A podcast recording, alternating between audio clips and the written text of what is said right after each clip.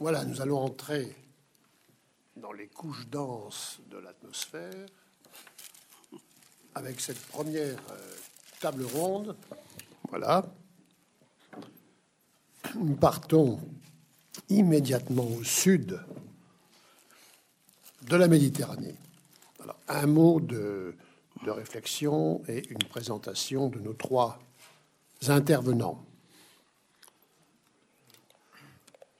Le, clivage habituel qui a été rappelé par euh, tous ceux qui ont ouvert ce colloque, on le connaît, il est celui d'un clivage entre le religieux du Nord et le religieux du Sud, d'un religieux au Nord, en Europe, qui est maintenant de plus en plus euh, environné par la sécularisation et la laïcisation, ce qui n'est pas tout à fait la même chose, mais qui se complètent l'une par l'autre, d'un religieux, euh, j'allais dire, un peu en perdition.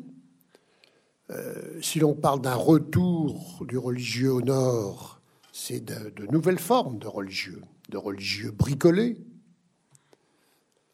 de formes de religieux qui ne sont plus les formes classiques.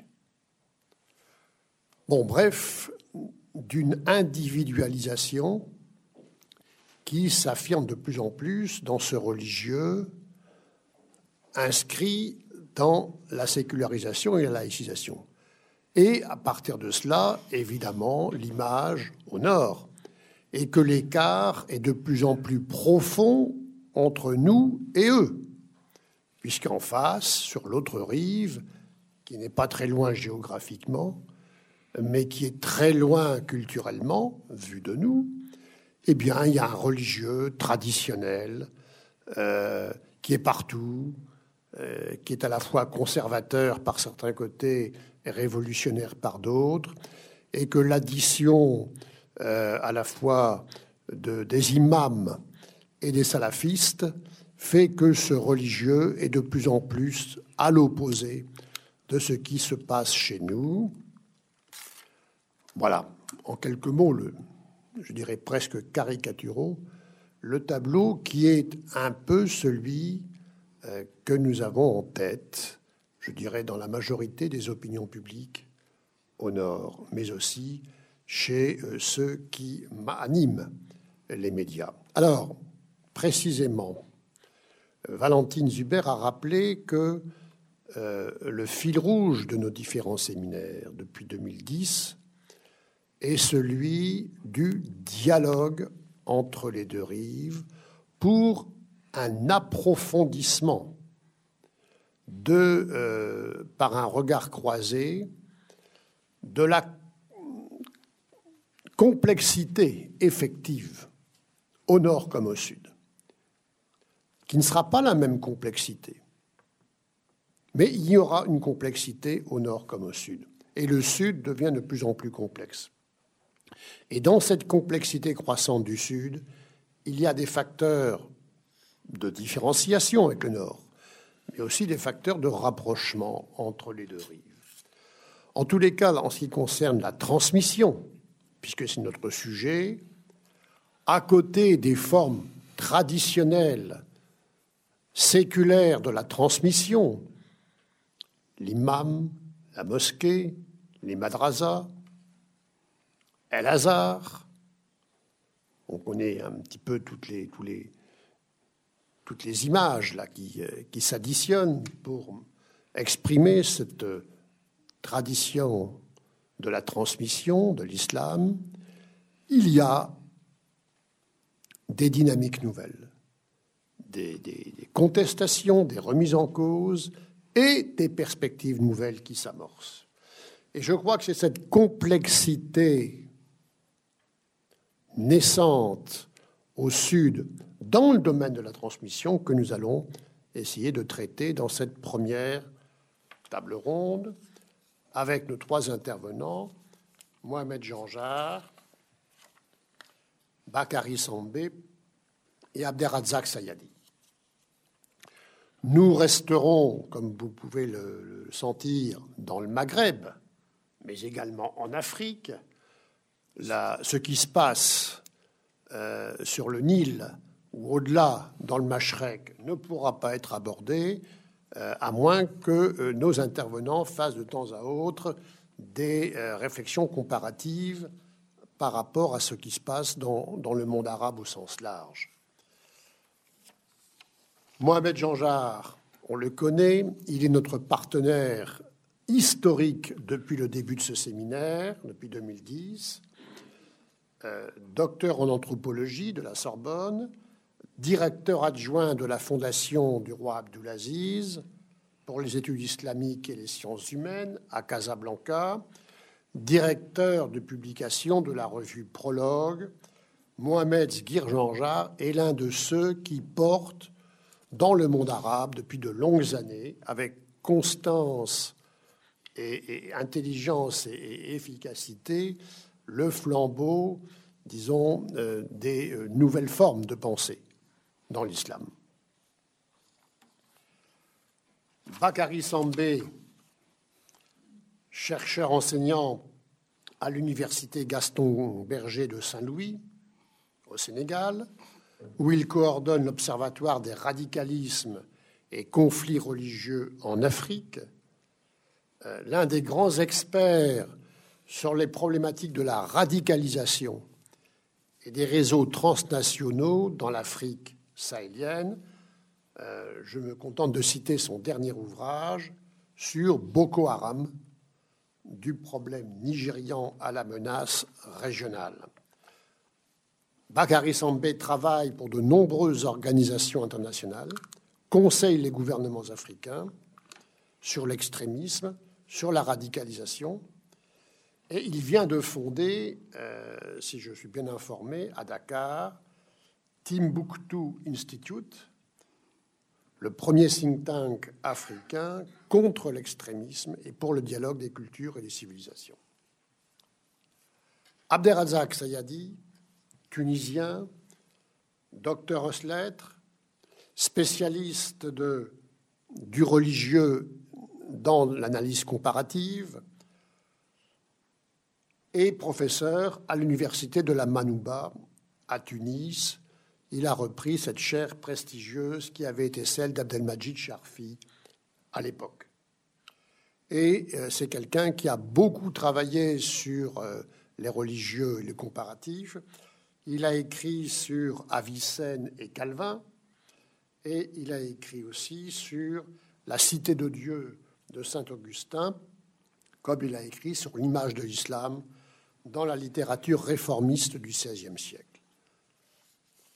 Tous les trois vont en 15 minutes, le modérateur est là pour euh, y veiller, euh, exprimer leur sentiments, leurs réflexions sur notre interrogation où en est la transmission du où en est et où va-t-elle la transmission du religieux au sud dans le monde euh, de l'islam. Mohamed, tu as la parole. Merci Jacques. Euh, on m'a demandé de, de, parler un peu du cas marocain et, des derniers développements concernant euh, la question de la transmission du religieux à partir de l'expérience marocaine. Évidemment, tous ceux qui suivent l'actualité au Maroc euh, étaient frappés par, au cours des derniers mois. Il y a eu au moins trois grands événements euh, qui ont un lien avec la thématique de ce colloque et évidemment avec la problématique de ce troisième cycle de notre séminaire au cours des années 2014-2015.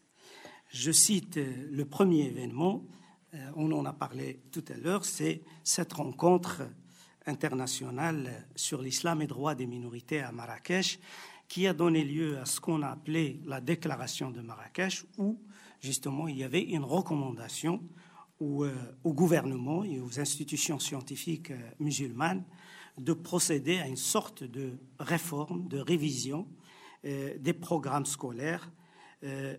comme dit la déclaration pour s'attaquer justement euh, au problème de la culture en crise qui produit l'extrémisme, nourrit les guerres et les discordes et met euh, en miettes l'unité des sociétés. C'est-à-dire, on a établi un lien entre l'enseignement de la religion terre d'islam et les problématiques d'extrémisme et de violence dans ces sociétés.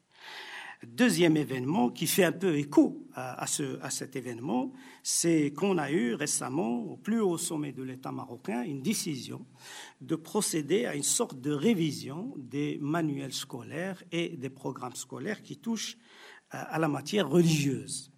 C'est-à-dire, euh, le communiqué dit euh, qu'il faut réformer dans le sens de de, donner une place plus importante euh, aux valeurs de tolérance de l'islam, et notamment à la doctrine sunnite malikite qui prône un islam de juste milieu, de modération, de tolérance et de cohabitation avec les différentes cultures et civilisations humaines. C'est les termes du communiqué.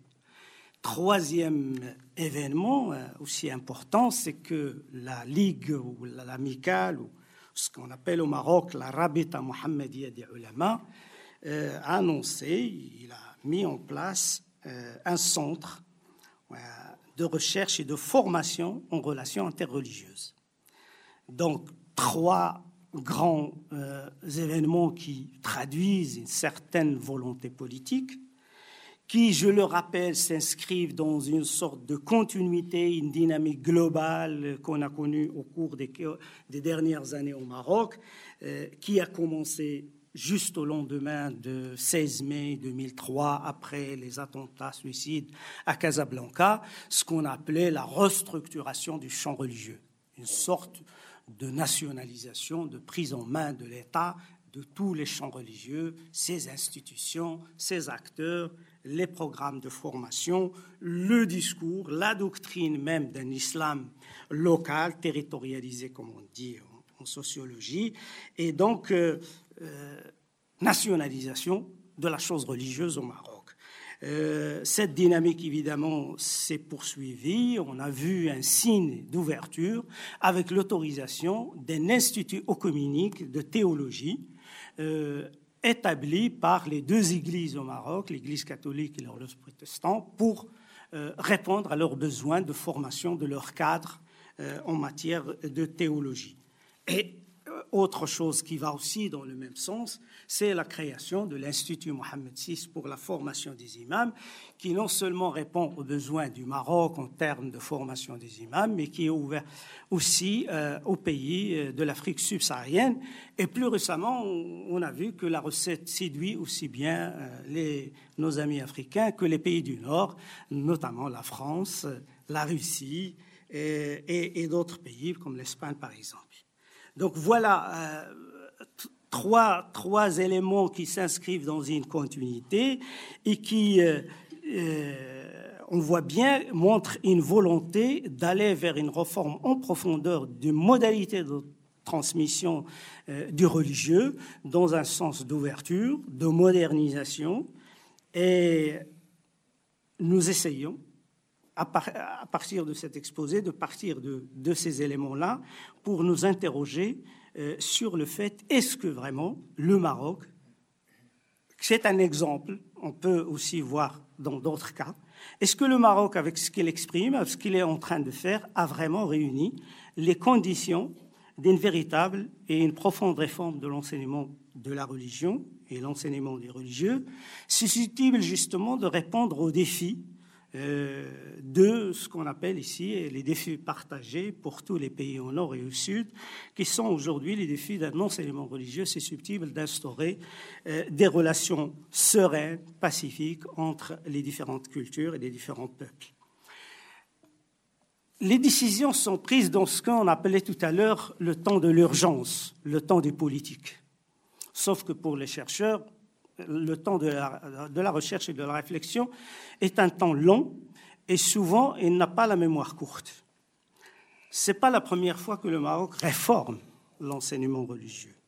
D'abord, pour vous rappeler, au lendemain de l'indépendance, lorsque le Maroc a eu son indépendance, sociologiquement, l'enseignement religieux traditionnel était en train de mourir était moribond, l'école moderne était en train de s'installer et le mouvement, et le mouvement nationaliste qui est arrivé au pouvoir était dans une dynamique de continuer et de laisser justement l'enseignement religieux traditionnel qui existait au Maroc mourir de sa propre mort et instaurer un système éducatif moderne. On n'a pas le temps pour vous, vous exposer tous les termes de ce programme de modernisation éducative, mais c'était un peu Abdullah Ibrahim et le mouvement nationaliste étaient dans le sort de tiers-mondisme des amis de Fidel Castro, et évidemment il y avait toute une volonté de scolariser rapidement la population marocaine, comme ça a été fait à Cuba, et de façon moderne pour produire euh, le plus rapidement possible des médecins et des ingénieurs et sortir, euh, comme disait le roi Mohamed V, du petit djihad vers le grand djihad qui est le djihad du développement.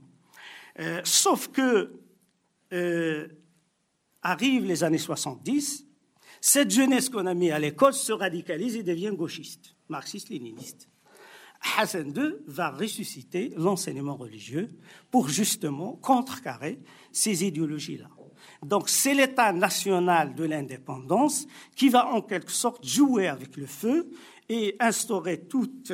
par exemple, moi, j'ai fait toute ma scolarité primaire et secondaire sans jamais avoir d'éducation religieuse à l'école. Mais les générations qui viendront à partir des années 70, c'est là où on va instaurer une éducation islamique dans toutes les classes, depuis le primaire jusqu'au baccalauréat. Donc il y a euh, un système euh, nouveau qui va instaurer la religion d'abord pour lutter contre ces mouvements extrémistes, matérialistes, athées, etc. Deuxièmement, il va redéployer le religieux pour entrer dans une sorte de surenchère contre les autres, c'est-à-dire les islamistes frères musulmans qui vont commencer à peupler l'université lorsque les marxistes vont euh, se retirer de l'université ou disparaître de l'université. Les études sociologiques faites dans les années 80, lorsqu'on a fait des études sur la culture religieuse des, enfants qui sont passés par l'école ou des jeunes qui sont passés par l'école, notamment les travaux d'un sociologue comme Mohamed Ayadi, il va conclure que dans un de ses travaux que l'école marocaine, écrit-il, jouait un rôle important dans la reproduction et la diffusion des idéologies islamiques en accordant un large écho à ce que nous avons appelé l'idéologie apologétique de l'islam. C'est-à-dire, voilà l'école nationale et l'État qui vont euh, euh, s'investir dans la production, quelque sorte, de l'islamisme du fondamentalisme. D'ailleurs, Hassan II, répondant à un certain moment au chef d'Iran, il va dire euh, le fondamentalisme, nous, on est fondamentalistes. Si le fondamentalisme, l'islam qu'ils défendent et le fondamentalisme ne sont le véritable fondamentalisme. Donc, il y avait à un certain moment un État qui va encourager cette idéologie-là ou cette forme d'éducation-là arrive à un certain moment le problème de l'extrémisme, notamment à partir du moment où on a eu les attentats de Casablanca, et à partir de là, on va commencer à réformer euh, l'éducation religieuse.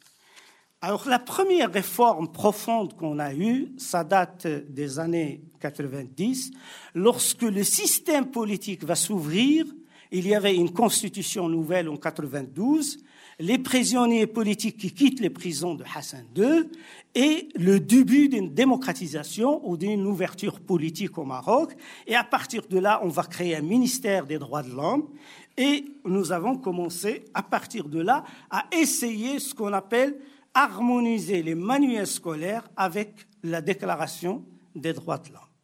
On est entré dans une autre phase que les spécialistes du ministère de l'Éducation nationale vont appeler en arabe tanqiya qu'on ne peut traduire que par purification au nettoyage. C'est-à-dire on va procéder, pardon,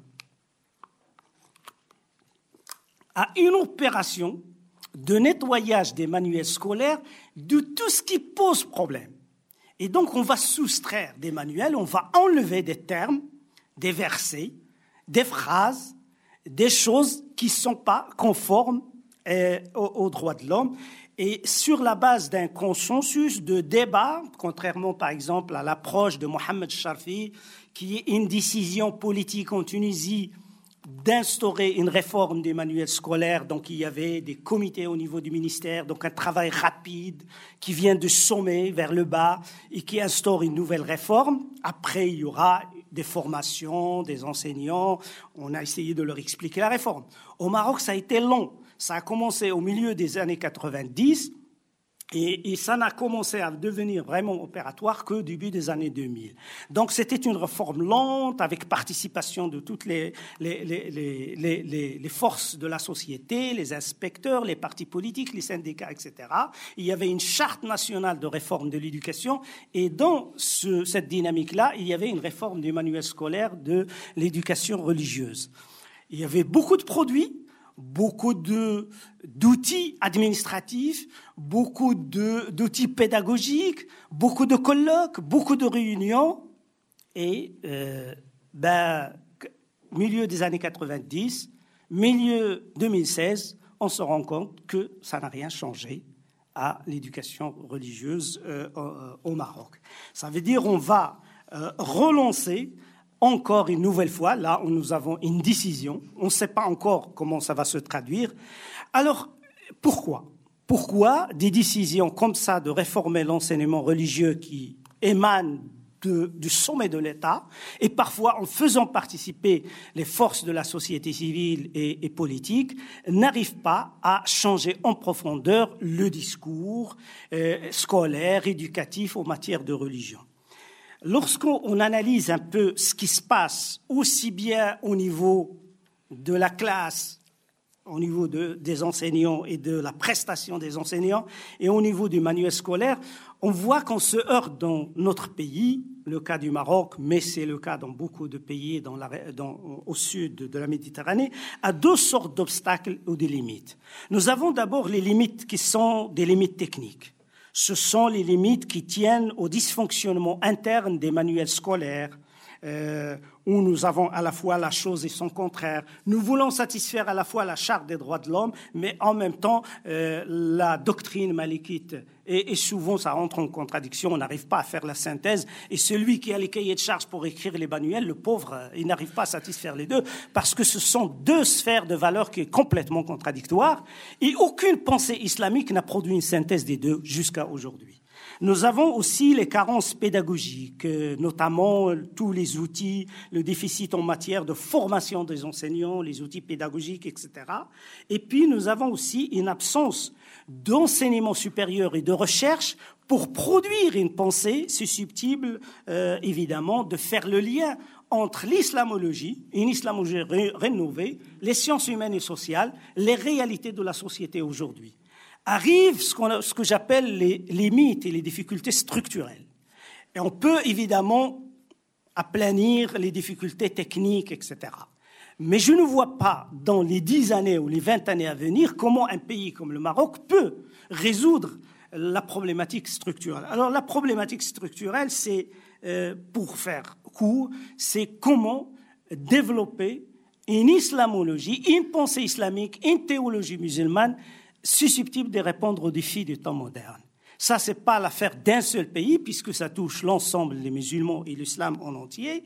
Et on n'est pas sur la bonne voie, puisqu'on n'a pas instauré un système d'éducation du supérieur capable de nous produire des chercheurs de ce niveau-là qui peuvent produire une pensée. Parce que quel que soit le système éducatif, il va s'inspirer de quelque chose, de doctrine, et je vais vous donner des exemples comme quoi on n'est pas euh, aujourd'hui euh, sur la bonne voie. Donc il y a aujourd'hui un fossé. Euh, considérable entre la pensée qui est véhiculée aujourd'hui, qui est appropriée par les enseignants, par les imams, par les cadres religieux, et la demande et les exigences aujourd'hui d'une réforme en profondeur euh, de l'éducation religieuse. Et donc nous nous, heurtons à l'effort de réforme euh, théologique, à l'effort de production intellectuelle ou de synthèse de ce qui se fait aujourd'hui à travers le monde, parce que l'islam n'est plus objet de recherche seulement des musulmans, les recherches se font à travers le monde euh, dans ce domaine-là. Pour vous donner un exemple de la difficulté, de la complexité évoquée par Jacques tout à l'heure, j'écoutais la radio Mohammed VI du Coran c'est la radio euh, du contribuable qui est financée par l'État, etc. L'émission, il s'appelle Il vous, il t'interroge ou il vous interroge. Yes, c'est une sorte de fatwa par, par radio. On reçoit le, celui qui fait l'émission, il est nommé par l'État. Il fait partie des imams qui sont formés par l'État. Il défend la thèse de l'État. Il commence son, son, émission pour dire, si nous faisons cette émission, c'est justement pour produire un islam marocain qui est, qui est ancré dans notre tradition malikite, islam tolérant, modéré. Il répète le discours officiel, comme toutes les circulaires qui émanent des ministères, etc. À un certain moment, la première question arrive. La première question apparemment est posée par une jeune fille instruite qui est passée par l'université. Et la question elle-même est problématique. Il dit, voilà, la question rapidement, je suis une jeune fille âgée de etc. J'ai une formation à Gadir, j'habite à Sfro, une ville de la montagne. Je vais assister à la formation. Est-ce que j'ai le droit, selon la charia, de voyager toute seule? Déjà, la question, on ne se posait pas ce genre de questions dans les années 70. Et n'importe qui qui voyage au Maroc, en travaille Casa ou à travers le pays, dans les bus et dans les trains, il voit que la moitié des voyageurs, c'est parfois des jeunes filles, des femmes qui voyagent seules. Donc la réalité sociale est complètement différente. Eh bien, il répond, euh, non, la charia ne vous permet pas. Parce que la mixité, c'est le terreau pour le péché. Et évidemment, c'est pour ça que l'islam a inventé le muhrim, veut dire quelqu'un de votre famille qui vous accompagne.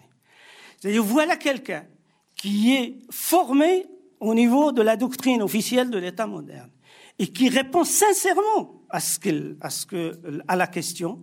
Et en, en répondant, il produit ce qu'on appelle aujourd'hui, de façon un raccourci, le discours salafiste.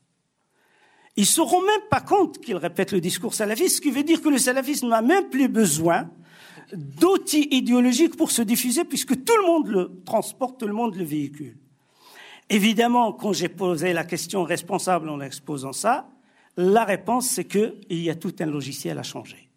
Et le logiciel à changer, c'est justement le travail de fond que j'ai appelé les limites structurelles à dépasser, et, ce qui montre la complexité aujourd'hui euh, de la réforme de l'enseignement religieux. C'est-à-dire quelque chose qui nous demandera du temps, qui nous demandera de la volonté politique et ce qu'a dit la déclaration de Marrakech, beaucoup de courage et de responsabilité. Et merci.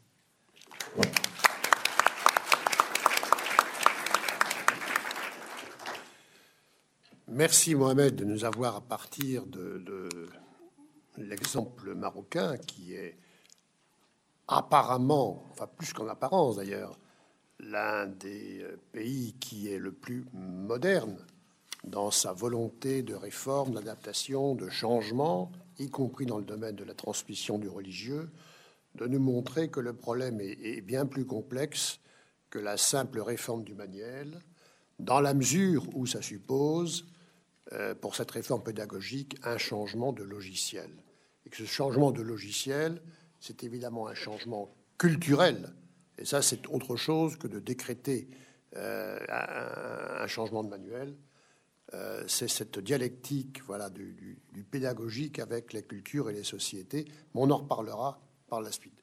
Maintenant, euh, Bakary, Bakary Sambé, donc, vous avez la parole. Merci. Merci. Merci beaucoup.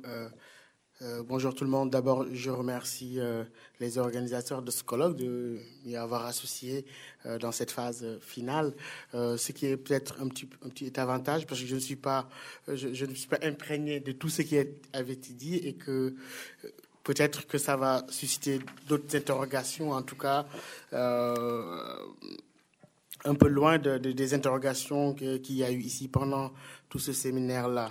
Euh, je suis euh, d'autant plus heureux et puis ému quand, je viens ici, euh, dans, ce lieu. C'est la première fois, mais qui me rappelle des, souvenirs, car parmi les privilèges d'un jeune étudiant à Sciences Po Lyon, fils d'imam, parmi ces privilèges que j'avais, c'était d'habiter à la Mecque la maison des étudiants catholiques. Euh, et, donc, ça me rappelle beaucoup euh, cette, période-là. Euh, donc, c'est vraiment avec plaisir que, je participe à, cette, réunion-là. Moi, j'aborderai cette question-là de, de, de de transmission concurrentielle du religieux sur trois points. Le premier point, ce sera ce que j'appelle une, tradition partagée le deuxième, c'est cette modernité euh, concurrentielle et un avenir en interrogation. cette tradition euh, partagée, c'est que euh, le Sénégal, c'est le continuum un peu ce qu'on peut appeler le monde arabe, le monde maghrébin, venant juste après la Mauritanie en même temps, mais le pays tellement imprégné de culture occidentale, notamment d'influence française, représenté en certains moments par d'éminentes personnalités comme Léopold Sédar Senghor et d'autres. Euh, donc, dans ce pays-là, euh, cette tension, est perpétuelle. Et je crois que, hum, en réfléchissant sur la relation entre euh, les modes de transmission du religieux et, l'université en tant que telle, c'est que, d'ailleurs, Mohamed Sarr, j'y pensais, le mot jamia, donc la grande mosquée, est très proche du mot jamia, qui veut dire l'université. De la même manière que certaines églises ont ont pu donner naissance à des universités dans la tradition occidentale. Euh, je crois qu'aussi euh, certaines grandes mosquées euh, ont donné lieu à, de grandes écoles et, à des universités comme Zaytouna, euh, Qarawin, Fès, etc. Donc il y a, toujours cet, aspect-là qui est très très très important.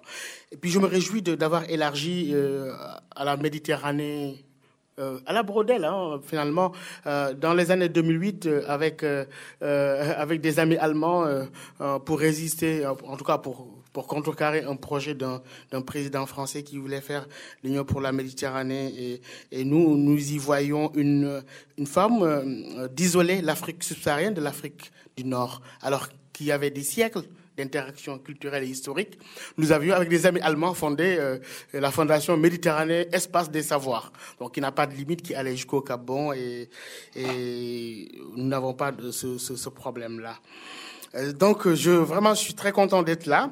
Euh, rapidement sur cette tradition partagée. Au Sénégal, euh, bien que pays euh, bon, compté comme, comme francophone, où euh, à peu près 60% de, ou plus de 60% des gens ne parlent pas français, mais on dit que c'est un pays francophone.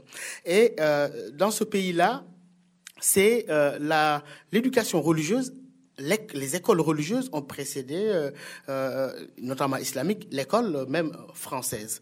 ça date de très longtemps. Je, je, je vais passer sur les Almoravides, mais je vais arriver au XIVe siècle où un voyageur portugais du nom de Cademosto, qui a visité la région, parlait de la présence de lettrés arabes dans la cour des rois de, ces royaumes du, Sénégal, notamment le royaume du Djolof.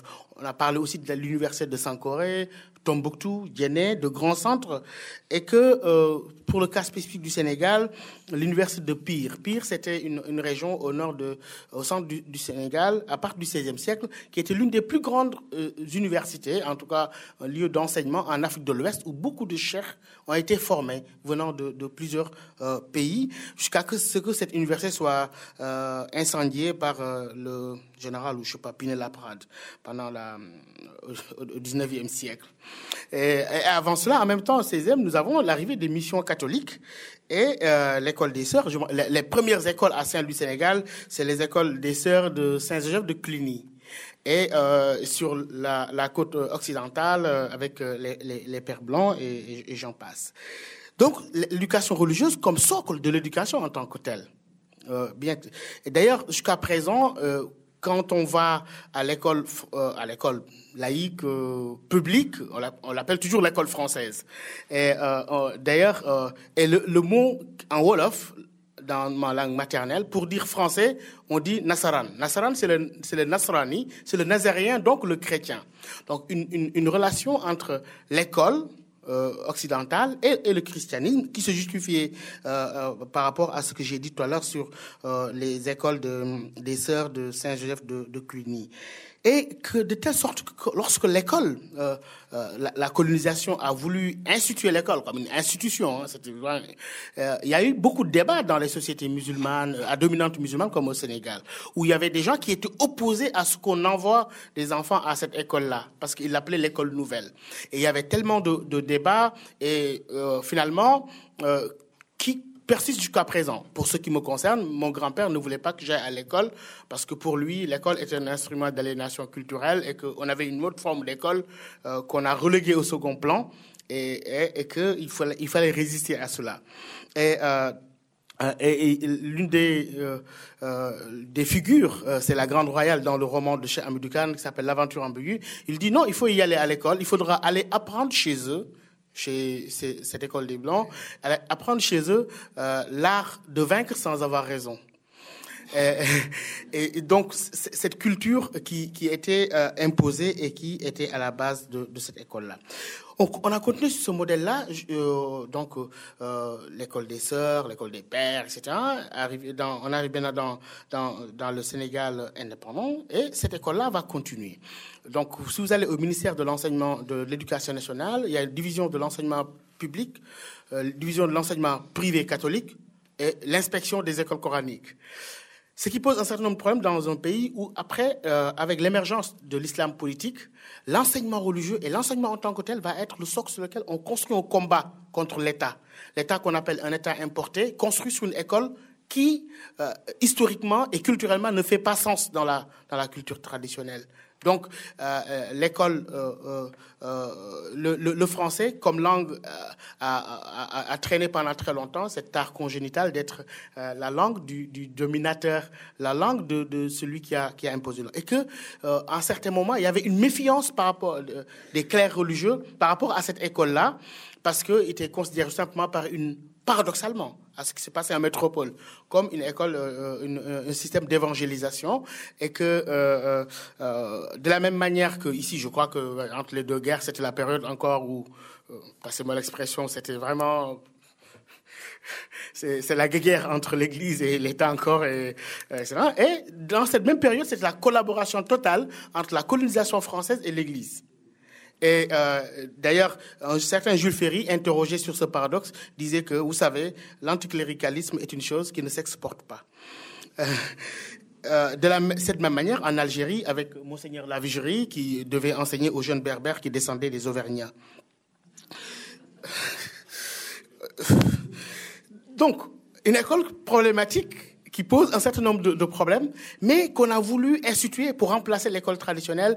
En, et ça a posé un certain nombre de problèmes à l'État euh, euh, sénégalais indépendant, qui veut interdire la mendicité des enfants par les écoles coraniques, qui pose un certain nombre de problèmes qui, euh, sur lesquels des ONG travaillent. Mais l'État ne veut toujours pas trancher cette question-là parce que euh, justement euh, là il est un petit peu euh, mal placé pour cela dans le discours euh, idéologique des mouvements islamiques, c'est oui, l'école, l'État finance les écoles catholiques et ne donne rien à l'école coranique. Bon, tout en, tout en, dissimulant dans ces raisonnements que ces écoles catholiques fréquentées par 90, à 90% par des enfants de musulmans. Donc l'État finance un enseignement des enfants de musulmans par l'école catholique. Voilà, c'est plus complexe que le veulent le présenter les idéologues. L'idéologie a cette particularité très très très simple. Donc on est dans dans dans, cela jusqu'à ce que, à partir d'un moment, l'école euh, traditionnelle euh, issus de l'école marocaine ou tunisienne, avec le fiqh malikite, l'ash'ari, etc., cette école-là commence à être euh, euh, concurrencée par les écoles réformistes, ce qu'on appelle les, écoles franco-arabes. Il n'y avait rien de franco dedans, mais ça s'appelle comme ça. et où on enseignait, mais avec des manuels saoudiens, des manuels koweïtiens, des manuels, etc., et qui commençaient à poser un, un, un, certain nombre de, de, un conflit de transmission du religieux. D'une part, le religieux euh, euh, soufi avec les confréries comme la Tijani, la Qadriya, etc., et les Mourides. De l'autre côté, des écoles qui, euh, qui qui combattent le système des confréries soufis en disant que c'est pas un bon islam. Et c'est ce qu'on appelle la querelle entre les livres blancs et les livres jaunes. Alors les livres jaunes, c'est, ce sont les livres, les, livres traditionnels du fiqh malikite. Donc peut-être ils, ont jauni parce qu'ils ont vieilli. Et les livres blancs sont les tout nouveaux livres imprimés par l'Arabie Saoudite en, masse, le Koweït, distribués dans les ambassades, etc. Et qui enseignent un autre type d'islam. Donc il y avait cette concurrence entre les livres jaunes et les livres et les livres blancs. Et euh, après ces écoles euh, franco-arabes, il y avait les bourses arabes, donc instaurées, euh, mais les étudiants allaient à Azhar, allaient à l'université islamique de Médine, euh, vont euh, en, Tunisie, ailleurs, et quand ils reviennent aussi, ça pose un problème de concurrence dans la, dans la transmission du religieux. Un fait très important euh, sur lequel on ne fait pas beaucoup attention parce que on est obnubilé par la dimension du conflit et du terrorisme quand on parle de Boko Haram, alors que Boko Haram au début était un problème éducatif et un problème éducatif au nord du Nigeria où il y avait l'école, cette école-là, avec euh, le Sokoto, Ousmane Danfodio, cette tradition d'érudition de, de, africain. et que les Britanniques vont auquel les Britanniques vont, vouloir substituer un enseignement de type occidental. Et donc, euh, cet enseignement de type occidental, qui maintenant était euh, l'ascenseur social pour accéder à des postes de responsabilité, et certains qui avaient continué à étudier selon la méthode traditionnelle euh, islamique, se trouvent marginalisés. Et ils disent que donc cette école-là, qui est à l'origine de notre marginalisation, qui est à l'origine de ces injustes, cette école, elle est haram. Donc c'est Boko, ça veut dire l'éducation à l'occidental. Boko, haram, l'éducation occidentale est un péché. Parce que source d'injustice, etc., de, marginalisation jusqu'aux conséquences qu'on est en train de vivre aujourd'hui. Et euh, donc il y a nettement deux types d'écoles dans les, centres confrériques traditionnels, à Touba, à Tiwawan, chez les Tijanes, etc., et euh, les, écoles euh, financées par l'Arabie Saoudite, ou en tout cas construites par, par le Koweït, etc., et même euh, récemment l'Iran, qui arrive par un autre mode de socialisation, un petit peu entre, un mélange entre la, pour les Saoudiens, c'était un mélange entre la prédication euh, euh, religieuse et l'humanitaire, creuser des puits, construire des mosquées. J'appelle ça les mosquées clés à main, mais aussi imam à main. C'est-à-dire que euh, on construit la mosquée, mais aussi on amène l'imam hein, qu'il faut pour que tout soit dans l'ordre. Et les Iraniens vont développer le mouvement Mozdahir, qui qui essaye d'occuper les terrains laissés par l'école publique laïque et l'école islamique traditionnelle, là où les confrères n'ont pas d'emprise. Au nord, euh, et dans les régions du sud, en Casamance, en faisant des éco-villages. En, faisant des, formes d'éco-villages, des fermes agricoles, etc., mais qui, euh, comme des, comme des, comme des quoi, mais qui, servaient après à enseigner le, le. Donc, on, et par réaction, l'Arabie saoudite aussi réagit en construisant d'autres écoles wahhabites pour contrecarrer les écoles, pour dire ce qui se passe au, euh, Moyen-Orient et au Maghreb. C'est-à-dire qu'on a euh, ici, euh, dans la tradition universitaire occidentale, je pense qu'il y a un certain retard sur la connaissance de l'Afrique. pour donner un exemple, le, je ne parle pas de l'économie des comptoirs. Pour le business, bon, on a, très tôt compris, mais, mais pour la connaissance de, de, la culture en tant que telle, je parle d'Al-Bakri très souvent, qui, alors, qui, qui était à Tombouctou, qui était partout et le plus vieux émissaire européen qui serait arrivé vraiment à Tombouctou et qui, qui est resté, c'est René Caillé. Euh, mais euh, huit siècles après Al-Bakri au, au 19e siècle. Et donc, euh, on, a souvent négligé, en parlant d'Afrique blanche, d'Afrique noire, etc., la vieille géopolitique à la Yves Lacoste, on a souvent négligé ces interactions, ces siècles d'interactions. C'est pour ça aujourd'hui nous sommes surpris par ce qui se passe, Al-Qaïda au Maghreb islamique, Nord Mali, parce que pour eux, pour eux, ça n'a jamais été des frontières. Le Sahara n'a jamais été pour eux une, barrière infranchissable, mais une véritable mer intérieure qui a toujours invité à passer d'un rivage à un autre. Et donc, euh, ce qu'on appelle les réseaux narcos. Ces réseaux existaient depuis le Moyen Âge avec le commerce transsaharien. Et ces frontières ont été euh, imposées par la colonisation européenne. Et maintenant, ça pose un, certain nombre d'interrogations. Euh, je vais conclure. De manière générale, une prise de conscience en disant, mais hum, l'année dernière, il y a un groupe qui s'appelle Groupe de réflexion sur l'éducation au Sénégal avec euh, certains collègues, et on s'est rendu compte bah, d'un truc sympa, c'est qu'il n'y a pas d'école sénégalaise en fait. Euh, soit tu vas à l'école française, ça s'appelle comme ça, ou tu vas à l'école arabe. L'école sénégalaise, elle est où? Et ça pose un, certain nombre de problèmes en termes de socialisation. Vouloir construire une citoyenneté sur deux modes de socialisation concurrentiels et qui euh, se qui confrontaient. De telle manière que la laïcité, maintenant, qui devient un débat lors du dernier référendum au Sénégal, parce que le nouveau président a voulu euh, euh, instaurer un principe d'intangibilité de la laïcité dans la Constitution. La laïcité était déjà mais euh, intangibilité de la laïcité, c'est-à-dire décider même pour les générations à venir qu'on ne changera pas ce point-là. Il y avait un grand débat et certains ont dit, certains leaders islamistes euh, comme Ahmed Khalifa Nias, qui, est très intéressant comme personnage mais incontrôlable, il dit que oui, oui, c'est vrai, il veut nous imposer une nouvelle religion en fait. Ça s'appelle la laïcité euh, parce que cette religion, il a fait toute une théorie. Hein, c'est une religion qui a ses interdits alimentaires, le halal, ses interdits vestimentaires, le voile. Bon, en, en spéculant sur plein un, certain nombre de choses et, que les débats qui ont eu euh, euh, récemment lieu en France n'ont pas arrangé les choses, n'ont pas facilité la, chose. Alors que hum, la laïcité, ce qu'on appelle la sénégalité originelle de la laïcité dans la tradition, euh, qui était cette coexistence Senghor qui un catholique qui dirige le Sénégal à 95% musulmans pendant 20 ans, Abdou, Abdoulaye Wade, Abdou On n'a jamais eu ce, problème-là. Donc nous sommes actuellement sur ce débat-là et que l'autre Dernier mode de transmission, c'est euh, avec les nouvelles technologies. Aujourd'hui, il y a un nouveau cher qui a émergé et qui euh, commence à faire des émules, c'est cher Google. Cher Google, euh, on l'a appelé ainsi parce que cette privatisation dans les modes de transmission et d'acquisition du religieux. De sorte que Google a organisé récemment une grande conférence au Japon pour inviter les leaders religieux à, à s'approprier l'outil informatique et à travers YouTube pour y mettre des discours alternatifs au, discours, euh, ce qu'ils appellent salafistes, etc. Et aujourd'hui, ça, ça, ça, pose un, certain nombre de problèmes et que euh, les, salafistes, eux, ils ont réussi quelque chose d'extraordinaire. Ils ont pu, ils utilisent la modernité technologique pour mieux combattre la modernité sociale. C'est ça, en donnant des normes. De telle sorte que les confréries soufis, qu'on présente souvent comme un rempart contre cet extrémisme, ont un certain nombre de problèmes. Un, c'est l'archaïsme du discours. Ils n'arrivent pas à didactiser le discours soufi, alors que on assiste sur le cas du Sénégal, dans les campus, à ce que j'appelle parfois l'élitisation de l'extrémisme. Des gens qui sont à la recherche d'une religiosité plutôt rationnelle, euh, qu'ils trouvent facilement dans le salafisme, dans la simplicité du discours, alors que les confréries n'arrivent pas encore à, moderniser euh, le, le, leur discours. Et euh, ça passe maintenant par des initiatives avec des bandes dessinées, des films éducatifs, et la création récemment à Saint-Louis du Centre d'études des religions, qui, étudie toutes les religions monothéistes, les religions africaines, etc., qui était une nouvelle initiative.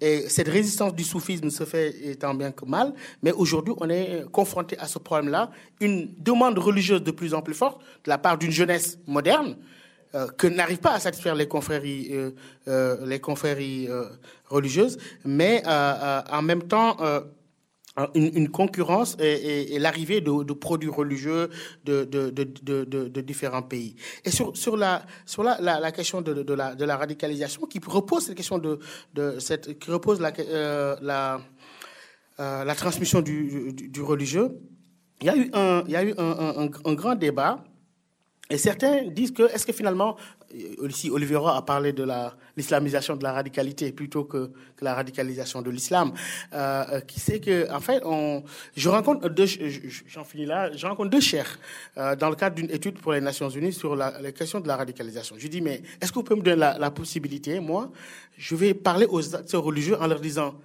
en leur posant deux questions. C'est quoi la cause et c'est quoi les solutions? Parce qu'il faut aussi qu'on les écoute. Et donc, je rencontre deux chers, deux chers qui me disent des choses extraordinaires et la, la même chose presque. Le premier, c'est le cher, euh, euh, un cher Ba de Nabaria en Mauritanie qui dit que la, la, euh, la, euh, la, radicalité, etc., c'est le, le, le, c'est la combinaison entre l'arrogance des injustes et l'ignorance de ceux qui sont comme étant comme victimes. Et euh, euh, c'est le même discours que tient un autre cher qui est au nord du Nigeria, cher Ibrahim Saleh Al-Husseini. Donc on est dans ces formes d'interrogation, ce qui a poussé à la création récemment de, de ce Timbuktu Institute-là pour, pour dire comment on, on va didactiser euh, euh, ces messages du soufisme, ces messages de cette femme traditionnelle, pour que ça puisse arriver à ces jeunes-là. Et euh, un certain nombre de débats se posent aujourd'hui, mais en tout cas, on, a, convenu d'une chose, c'est que l'école, en tant que telle, l'école sénégalaise, qu'elle soit religieuse ou pas, était encore à inventer. Merci.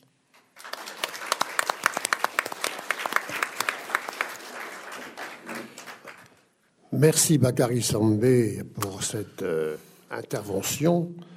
Euh, qui a été euh, un peu plus longue que le quart d'heure, mais, mais, mais, mais, mais, mais, elle était passionnante parce que c'est un monde que nous ne connaissons pas, que nous connaissons mal.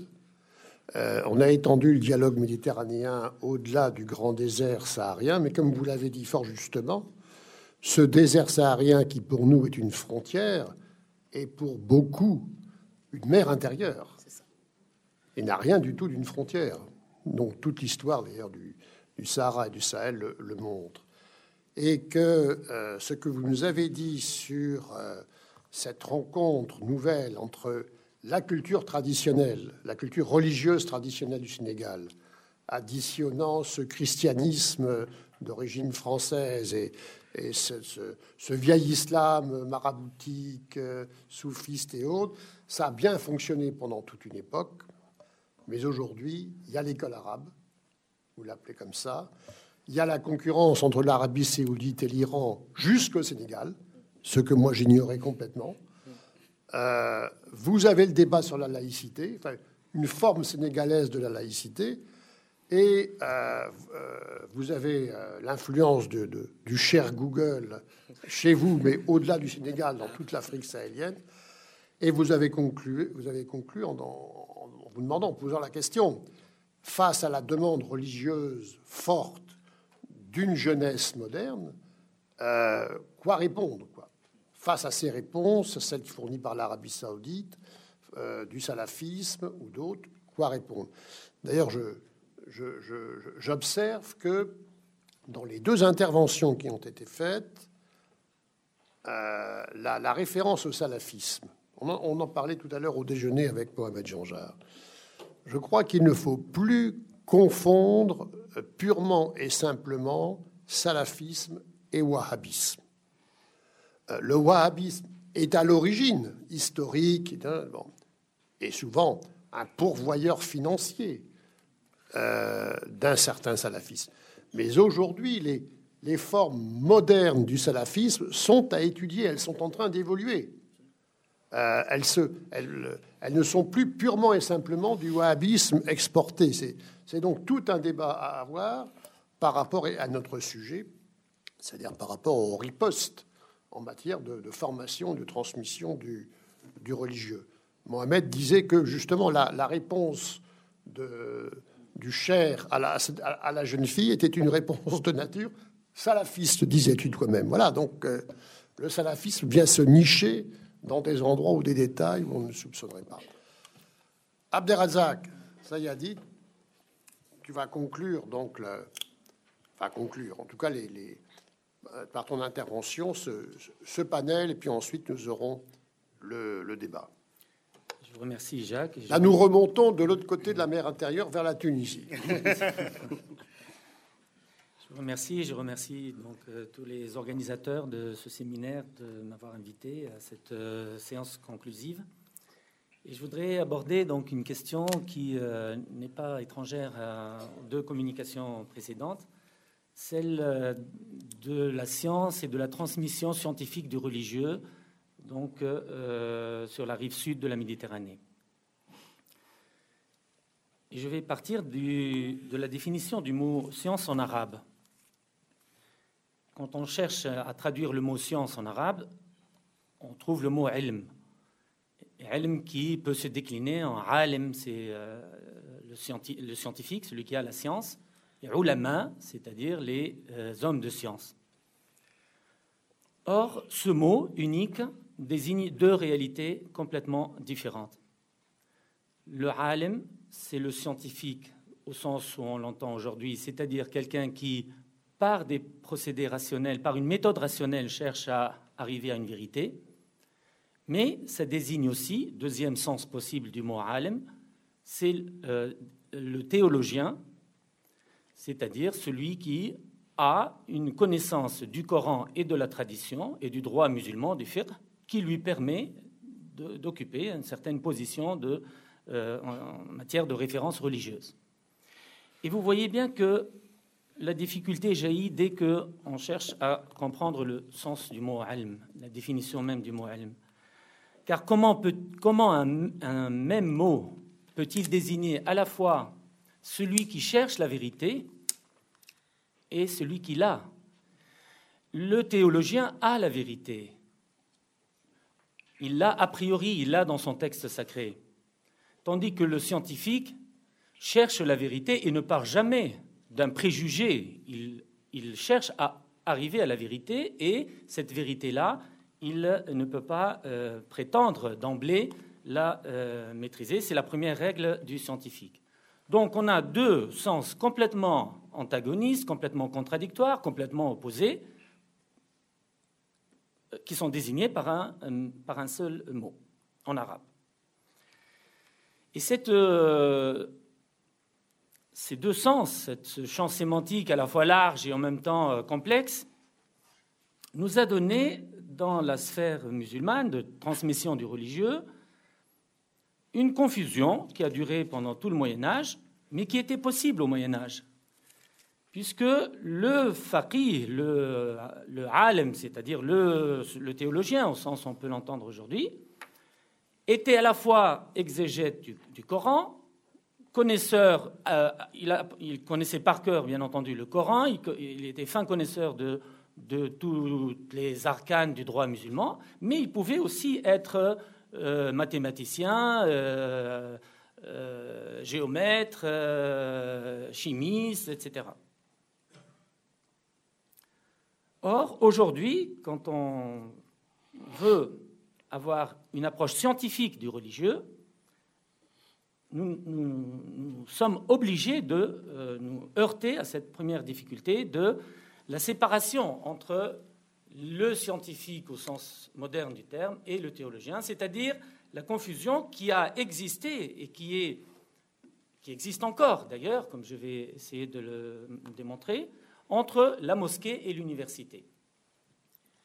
Confusion qui trouve sa source d'ailleurs dans le Coran, puisque de nombreux versets affirment que toutes les sciences sont dans le Coran, que le Coran n'a rien négligé et que, voilà, si on veut, euh, si on veut avoir les sciences, eh bien, il suffit de revenir au Coran.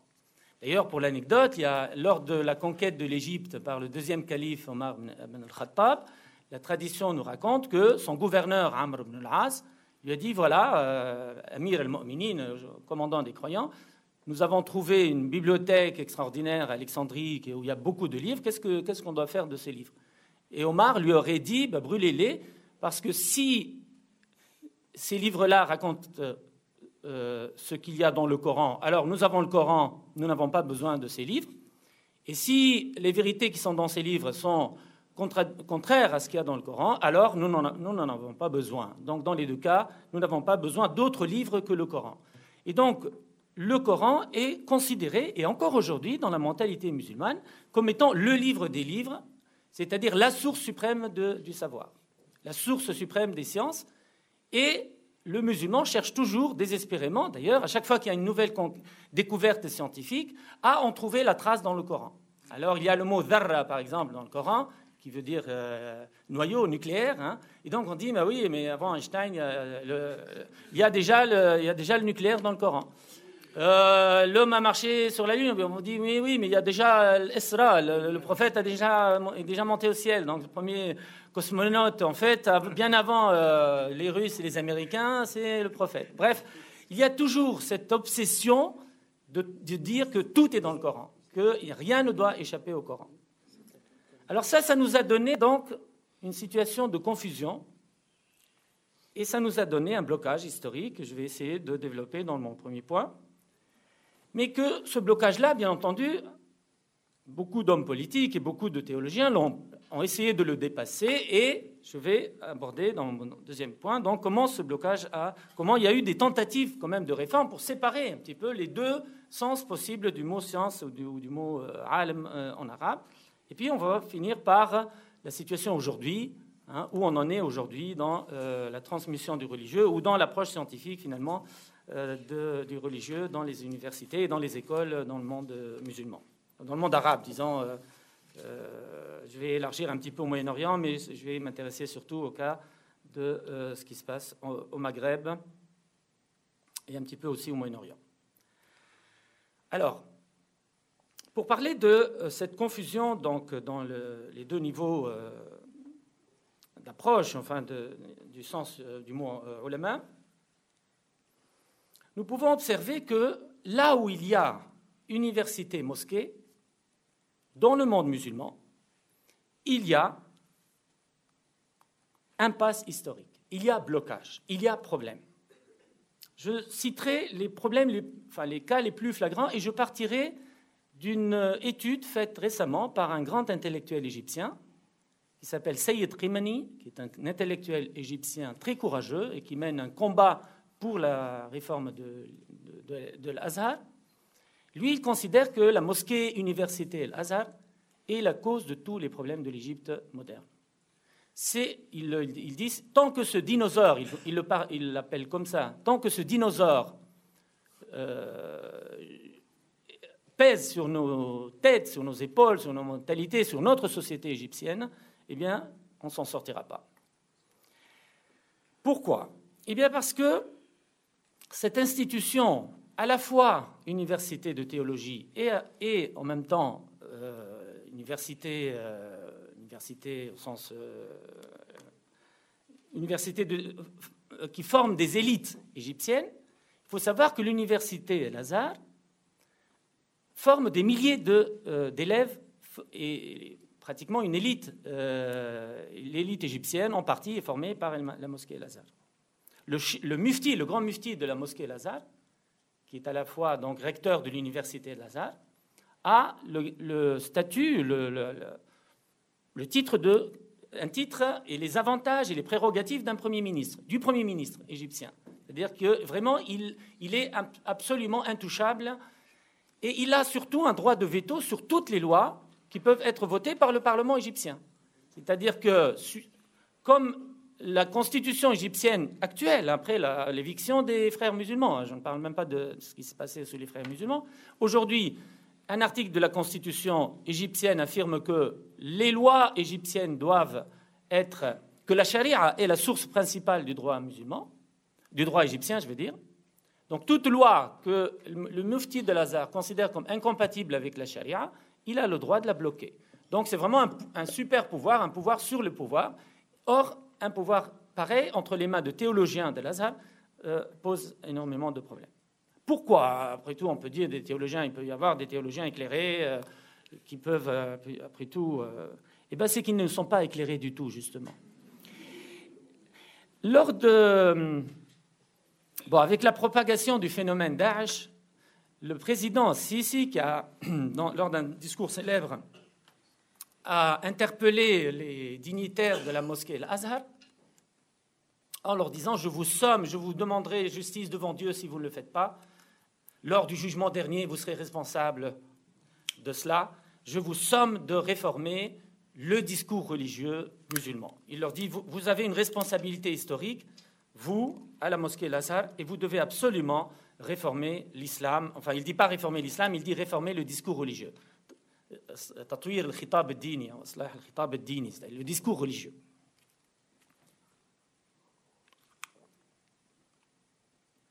et surtout il leur demande de manière concrète de déclarer que Daesh n'est pas musulman l'État islamique n'est pas musulman c'est simple on dit ben voilà vous avez une bonne, bonne façon de montrer qu'il y a l'islam modéré, l'islam euh, égyptien, malékite, etc.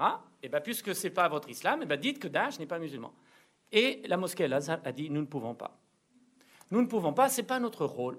Nous ne pouvons pas décréter que Daesh n'est pas. Et impie, takfir en arabe veut dire euh, déclarer, excommunier, en quelque, si on peut hasarder un comparatisme religieux.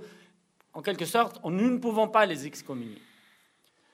Ce n'est pas notre rôle, disent-ils. Or, les, dignitaires de l'Azhar, les ulama de l'Azhar, n'ont pas hésité une seule seconde à déclarer que Taha Hussein, qui était le plus grand romancier, le plus grand intellectuel et historien pratiquement du monde arabe au XXe siècle, ils l'ont déclaré impie suite à Fisher al-Jahili, son livre de la poésie pré-islamique. Donc, il a dû se réfugier en France pendant un certain temps pour euh, avoir la vie sauve. Ils ont déclaré Farag Fouda, non musulman. Farag Fouda a été assassiné à la suite d'une fatwa par l'université Azhar déclarant qu'il n'est pas musulman parce qu'il a remis en cause un certain nombre de choses. Ils ont euh, euh, Nasr Hamid Abu Zaid, qui a dû se réfugier en Hollande parce que l'Azhar a déclaré qu'il n'était plus musulman et qu'à ce titre-là, le syndicat d'ailleurs des avocats égyptiens l'a euh, divorcé de sa femme, en quelque sorte, si on peut divorcer quelqu'un de sa femme contre sa volonté et celle de sa femme. Ils ont dit il n'est plus musulman, il n'est plus musulman, donc il ne peut pas continuer à, vivre avec une euh, musulmane. Donc, donc, face à tous les grands intellectuels égyptiens, l'Azhar n'a aucun problème à, déclarer, à les excommunier, à déclarer qu'ils sont kafirs, tandis que face à Daesh, ils ne peuvent pas. La mosquée Al-Azhar continue à enseigner le droit islamique tel qu'il s'est arrêté au 7e siècle. C'est-à-dire c'est-à-dire, quelqu'un ronfle, c'est démoralisant pour moi, mais c'est pas grave. Continue, continue. Ça fait partie. Je te demanderai quand même d'accélérer un peu. Oui, oui, très vite. Bon, mais si j'arrive à endormir le public, c'est déjà ça. Tu sens. Ah, On, ben, sent, merci. on sent des mouvements divers dans la salle, comme on dit. Bon, donc, pour aller vite, la mosquée Zaytouna, euh, la mosquée. La mosquée, l'université Al-Azhar, donc continue à enseigner le droit islamique tel qu'il s'est arrêté au 7e siècle, c'est-à-dire qu'on a des chapitres, et là aussi ce sont des études euh, faites euh, par des intellectuels égyptiens, euh, le droit, le- les devoirs de l'esclave envers son maître. Avec le hadith, un, esclave qui se révolte contre son maître ne, va jamais au paradis, ne peut pas aller au paradis. C'est un hadith qui existe, une, parole authentique attribuée euh, au prophète. Et à à dans les manuels scolaires, on continue à enseigner. On continue à enseigner comment couper la main du voleur, on continue à enseigner comment lapider, comment flageller, etc., etc. Tout cela est dans les manuels scolaires. Euh, bref, Saïd Khemni conclut. Vous passez dix ans à, à la- l'université Al-Azhar et à la fin, vous êtes prêt à rejoindre le euh, Daesh. C'est tragique, c'est c'est tragique. Donc, il y a un vrai problème avec cette confusion, justement, entre euh, les universités religieuses. Alors, le cas le plus. Je, ne vais pas donner trop d'exemples, j'en ai des dizaines, mais juste le plus flagrant l'université mosquée de Madine, de Madine al-Munawwara, de- dont vous avez parlé tout à l'heure. Et euh, là, là aussi, euh, la terre n'est pas ronde, parce que dans le Coran, elle n'est pas ronde. On continue à enseigner donc ça.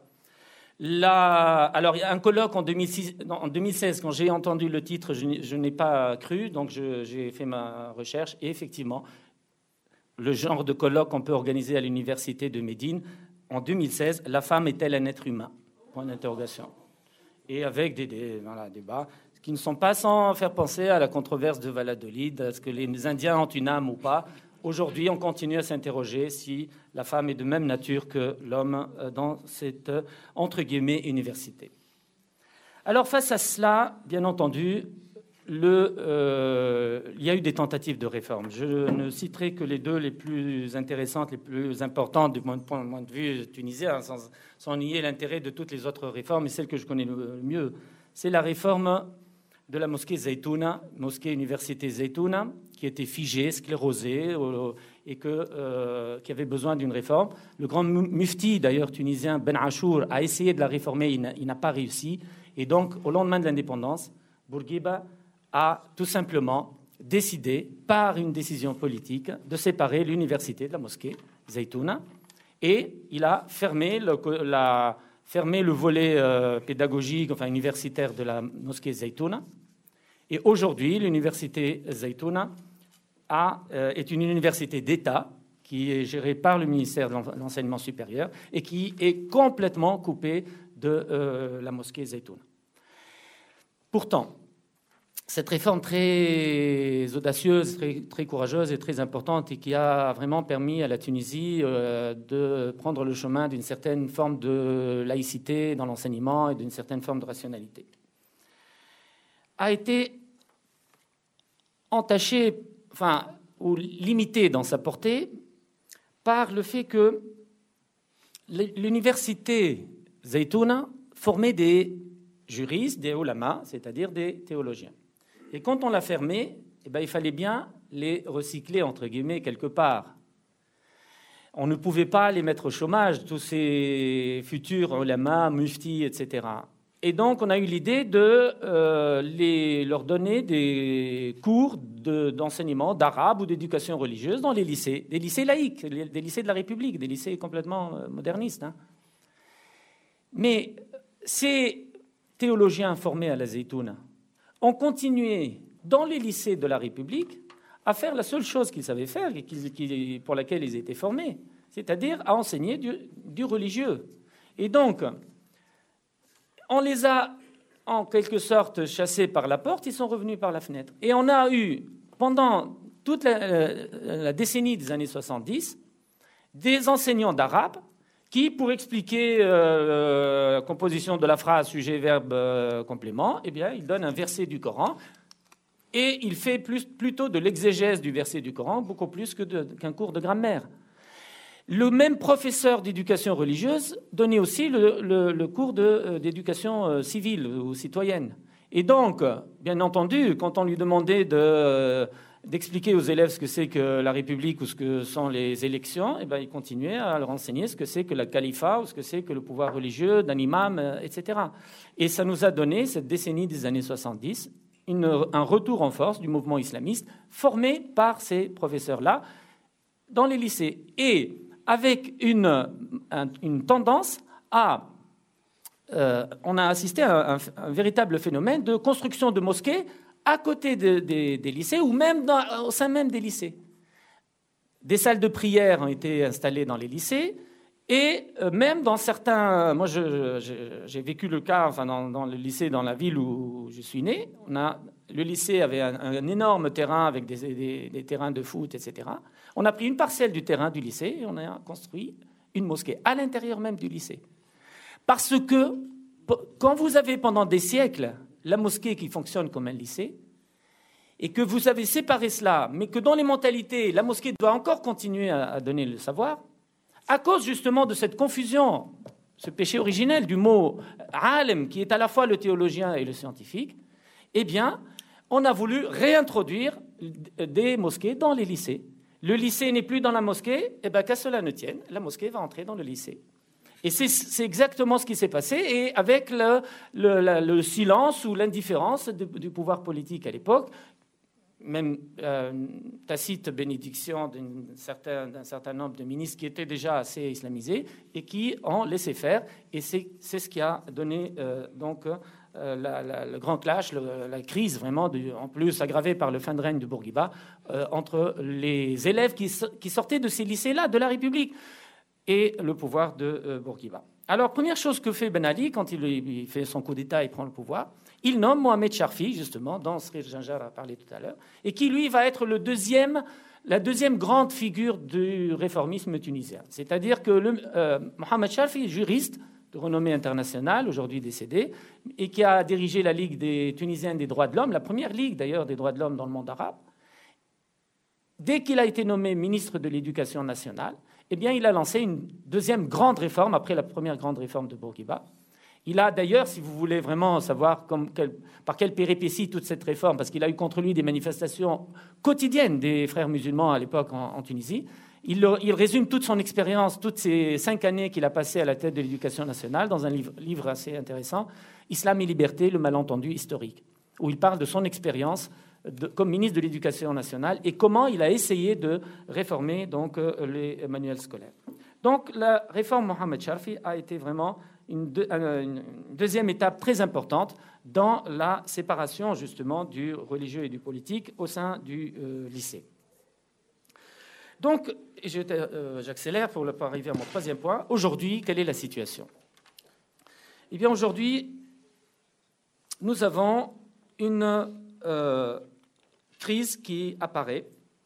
Et dont la euh, manifestation la plus importante est euh, la réaction hostile euh, qu'on voit apparaître de la part des institutions, des universités mosquées, justement. Et la plus agressive, la plus importante, c'est celle de la mosquée Al-Azhar, la, la, mosquée université Al-Azhar en Égypte. La mosquée Al-Azhar a réussi à faire passer une loi qui s'appelle euh, Qanun Isdira al-Adyan, c'est-à-dire la loi contre le dénigrement des religions. Alors, l'intention était bonne au début, été pour protéger les minorités religieuses, notamment les minorités coptes, pour euh, voilà, assurer une meilleure, euh, un meilleur vivre ensemble entre les religions. Donc, on respecte toutes les religions, et donc une loi interdisant qu'on dénigre la religion de l'autre, etc. En réalité, cette loi est aujourd'hui utilisé comme une sorte d'épée de Damoclès sur la tête de tous les intellectuels égyptiens. Et Al-Azhar a fait mettre en prison plusieurs intellectuels égyptiens au nom de cette loi, en utilisant cette loi. Quand le président Sisi a interpellé l'Azhar en disant Je vous demande de réformer euh, le discours religieux, certains intellectuels égyptiens y ont cru. Ils ont dit ben, On va réformer. Pour réformer, on va d'abord euh, on va d'abord euh, faire le ménage, en quelque sorte, euh, dans la tradition musulmane. Il y a des hadiths aberrants. Il y a des, hadiths, c'est-à-dire des, paroles attribuées au prophète qui sont, qui, sont absurdes. Et notamment les deux sommes authentiques de hadiths, Bukhari et Muslim. Et il y a un intellectuel égyptien qui est journaliste d'ailleurs, qui s'appelle Islam Bahiri, qui a, euh, à la télé, qui a euh, fait plusieurs émissions dans lesquelles il déclare, enfin, il sort tout ce qui, toutes ces absurdités qui sont dans la tradition musulmane, dans les textes de Bukhari. Et il déclare, sur un ton un petit peu provocateur, que Bukhari, ça ne vaut rien. Eh ben, il est attaqué par la mosquée Al-Azhar et aujourd'hui, il est, il est euh, en prison. Il y a une intellectuelle égyptienne, Fatima Naoud. Alors, elle a partagé sur sa page Facebook, c'est-à-dire vraiment quelque chose de privé, une, réflexion sur le mood. Oui, mais oui, mais Facebook, c'est très privé. Sauf que ça fait le tour de la, de la Terre entière. Elle, euh, elle dit, mais euh, est-ce qu'on est obligé de continuer à égorger un mouton avec le sang, la, saleté, et surtout la banalisation du sang devant les enfants? Enfin, elle dit, voilà, il faudrait quand même qu'on passe à un acte un peu plus symbolique que, que le mouton. Eh bien, pareil, elle, euh, elle dénigre l'islam, donc elle va aller en, elle est en prison, cette femme extrêmement courageuse, là aussi. Et puis le cas le plus frappant, c'est vraiment cette euh, enseignante, un enseignant plutôt, un homme, euh, dans une excursion euh, avec des élèves coptes égyptiens. Hein. il, joue, il, joue à Daesh, c'est-à-dire que l'un d'eux fait semblant d'être la, la victime et l'autre fait semblant de l'égorger en criant Allah Akbar, Allah Akbar. Le, les élèves partagent ça sur Facebook. Ils se moquent de Daesh. Donc là, on ne peut pas dire que ce soit ils dénigrent l'islam. Ou... Eh bien, euh, ils sont attaqués par la mosquée Al-Azhar et l'enseignant et les élèves mineurs se retrouvent en prison pour avoir parodié l'islam. Est-ce que parodier Daesh, c'est, est-ce que c'est aussi, euh, est-ce que Daesh c'est l'islam? Est-ce que parodier Daesh, est-ce qu'on a le droit de se moquer de Daesh sans être forcément en train de se moquer de l'islam? Je vais te demander de conclure. Conclusion, bon, d'accord. Alors je passe sur la, les autres exemples, il y en a beaucoup. Alors aujourd'hui, aujourd'hui, on voit bien que ces blocages-là euh, montrent qu'il y a un vrai malaise et qu'il est inutile aujourd'hui à ne pas euh, regarder cette réalité-là en face. Et je pense que euh, la vraie solution serait justement de séparer les deux sens du mot alim et ulama. Ce serait d'inventer un nouveau mot. On pourrait, ou alors une remotivation sémantique du mot alim pour séparer et pour dire qu'est-ce qu'un vrai alim et qu'est-ce qu'un théologien, qu'est-ce qu'un vrai scientifique et qu'est-ce qui n'est pas scientifique. Et, je pense que cette séparation-là, au niveau des mots, est absolument euh, essentielle parce que sans ça, on continuera toujours à faire croire que le euh, c'est à la fois le scientifique et celui qui euh, est le théologien. C'est vraiment une condition d'une réforme de l'université. Le monde musulman a raté une première révolution, une première réforme, celle du XVIe siècle, celle que l'Europe a connue au XVIe siècle. Gutenberg, l'imprimerie, qui met à la portée de tous le livre. L'imprimerie a été interdite dans le monde musulman par le calife ottoman et qui a condamné le monde arabe et le monde musulman au déclin et au sous-développement qui continue encore aujourd'hui. Pourquoi? Parce que le calife ottoman avait peur d'une diffusion d'un Coran falsifié. Et donc, il a dit, ah, mais cette, invention euh, allemande, là, Gutenberg, euh, ça, va, détruire le, Coran. Donc, on interdit l'imprimerie. Résultat, eh bien, un taux d'analphabétisme énorme et euh, un accès quasiment, quasiment inexistant pendant des siècles aux livres. Nous avons raté cette révolution-là. Nous avons raté la Renaissance au XVIe siècle. Aujourd'hui, nous n'avons pas le droit de rater le cher Google, justement. La réforme, enfin, la réforme aujourd'hui, elle pourrait venir d'Internet, elle pourrait venir de la société du savoir. Et c'est vraiment à ce prix-là que le monde musulman euh, pourrait sortir de son impasse euh, historique. Voilà, je vous remercie.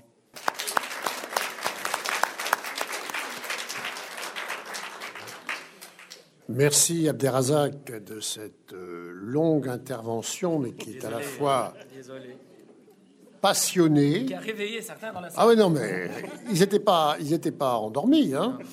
Euh, voilà, à la fois passionnée et passionnante. Euh, ça, ça nous conduit maintenant donc dans le quart d'heure que nous avons devant nous à, disons, au débat.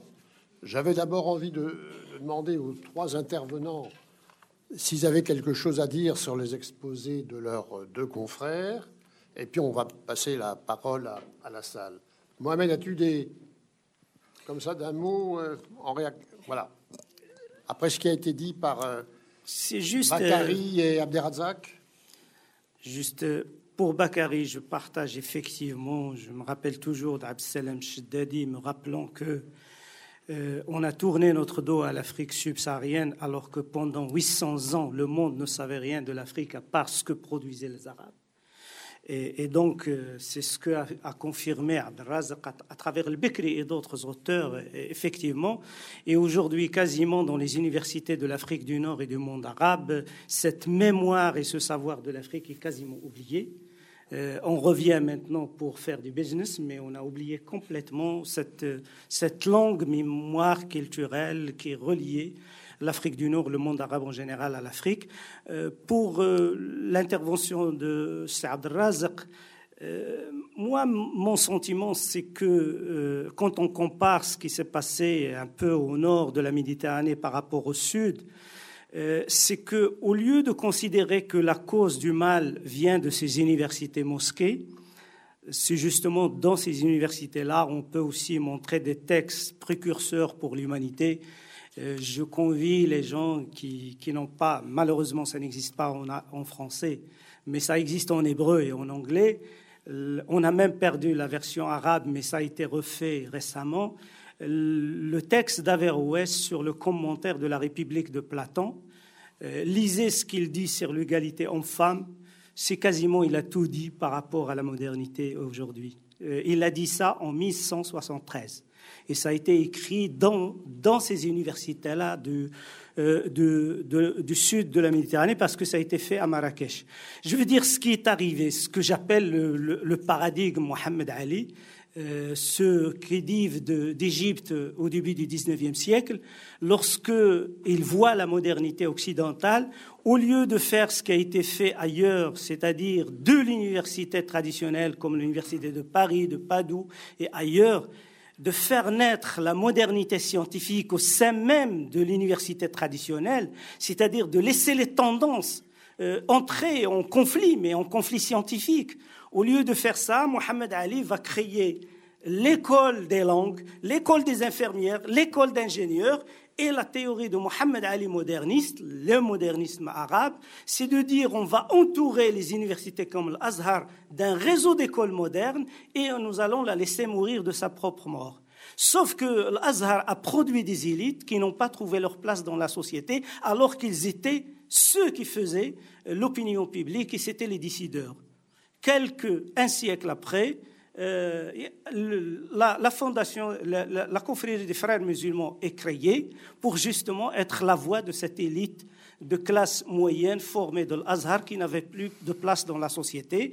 Et nous vivons jusqu'à aujourd'hui le conflit entre ces gens-là que nous avons formés et auxquels nous n'avons pas donné une place dans la société. Donc il y a une sociologie, il y a une histoire, et pas seulement, je ne crois pas que c'est seulement un conflit sémantique autour de concepts, mais nous avons raté un moment moderne parce que nous n'avons pas essayé de faire comme les Japonais, comme ce qui s'est passé en Occident, c'est-à-dire de l'intérieur de la tradition, faire émerger la modernisation, où nous avons voulu greffer la modernité tout autour pour laisser la tradition mourir, alors que ce n'est pas comme ça que ça, comment, ça, ça fonctionne dans l'histoire humaine.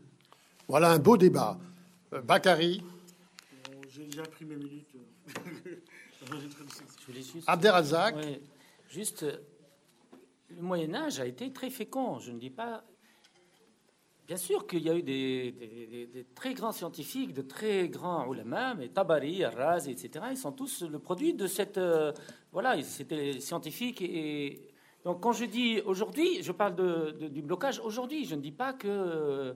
Je ne dis pas que, la, ces institutions-là sont la source du mal. Au Moyen Âge, elles n'ont pas été les sources du mal, elles ont été les sources de, de, progrès, certes, de, science, mais au Moyen Âge. Mais aujourd'hui, non. Aujourd'hui, ces institutions ne sont pas capables de se réformer. Ali Abdelrazak a été exclu de, de, de l'Azhar. Al-Haddad est mort, euh, personne ne pouvait, aller dans son, enterrement. Et si, pourtant, Tahar al-Haddad, qui a écrit un livre le, probablement le plus, courageux à l'époque pour la réforme, pour l'émancipation de la femme, notre femme entre la charia et la société, où il appelle il appelle déjà à réformer le statut de la femme, et c'est ce que Bourguiba s'en est inspiré d'ailleurs pour le code du statut de la femme euh, euh, aujourd'hui, enfin, qui est toujours d'actualité en Tunisie aujourd'hui. Donc, tous ceux qui ont été formés par ces institutions-là, dès qu'ils apportent des idées nouvelles, dès qu'ils essaient de réformer, l'institution réagit très vite, elle est efficace pour les, pour les éliminer. Donc aujourd'hui, on ne peut plus attendre de ces, de ces institutions-là qu'elles fassent leur auto-réforme ou auto-critique ou auto-évaluation. Elles ont un pouvoir énorme. Je vous dis, le mufti de Lazare a un statut de Premier ministre. Pourquoi voulez-vous qu'il lâche ce pouvoir-là? Il n'est pas prêt à, réformer Lazare parce qu'il ne veut pas perdre ce pouvoir-là. Alors voilà, je crois qu'il faut souligner, euh, et ça je crois que c'est toute la qualité de, ce que nous faisons au collège dans le cadre de ce séminaire depuis 7-8 euh, ans, 6 euh, ans, avec Valentine Zuber, euh, que ce débat sud-sud, vous l'avez assez rarement en France, dans les débats. Là, ce débat public, vous voyez, enfin, cette réflexion croisée sud-sud entre euh, Abderrazak Seyadi et Mohamed Janjar sur, disons, l'historique de la, de la transmission du religieux dans le monde arabe avec ses différentes phases, est, à mon avis, essentiel, et c'est tout à fait euh, utile que nous ayons eu cela. Je crois que, à mon avis, euh, tous les deux ont raison d'ailleurs. Hein. Euh, d'ailleurs, tu as souligné toi-même, la confusion était possible au Moyen Âge, mais parce que la pratique le, permettait, mais devenue impossible aujourd'hui. Je, je te reprends. Bon. Et la question est de savoir, c'est la question posée par Mohamed, si l'expérience de Mehmet Ali, qui n'était pas adaptée à l'époque, aujourd'hui, l'est-elle quand même? Est-ce que la laïcisation est possible face à l'institution religieuse? Ou est-ce qu'au contraire, il faut toujours partir de l'institution religieuse pour réformer? Ça, c'est le vrai débat.